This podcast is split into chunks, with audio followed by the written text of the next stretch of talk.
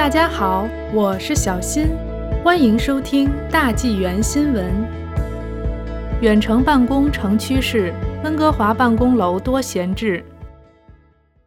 在疫情爆发之前，位于温哥华乔治亚街的科技公司 Vispond 办公室里有几十名员工，那里有乒乓球台、桌上足球和篮球框等设施。但自去年三月，首席执行官阿里斯塔坎达尔让员工在家工作以来，公司一直出奇的安静。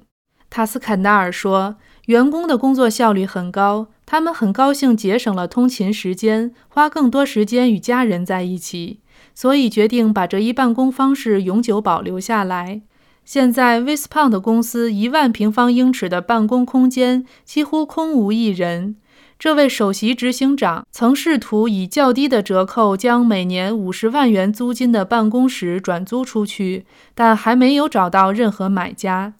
当 Wishpond 的租约在二零二一年底到期时，该公司不太可能再寻找其他办公场所。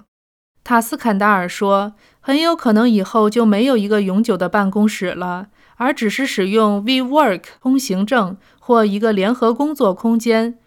温哥华经济委员会的西瓦姆基肖尔表示：“这是市中心公司的普遍问题。城市里的很多公司都在为员工寻找远程工作的机会，并正在离开市中心的租赁大楼。”温哥华经济委员会发现，在大温地区，百分之四十三的员工现在正在家里工作，因为他们不再到市中心工作，也不再在那里花钱。这将给市中心的餐馆和零售商造成每年高达十亿元的损失。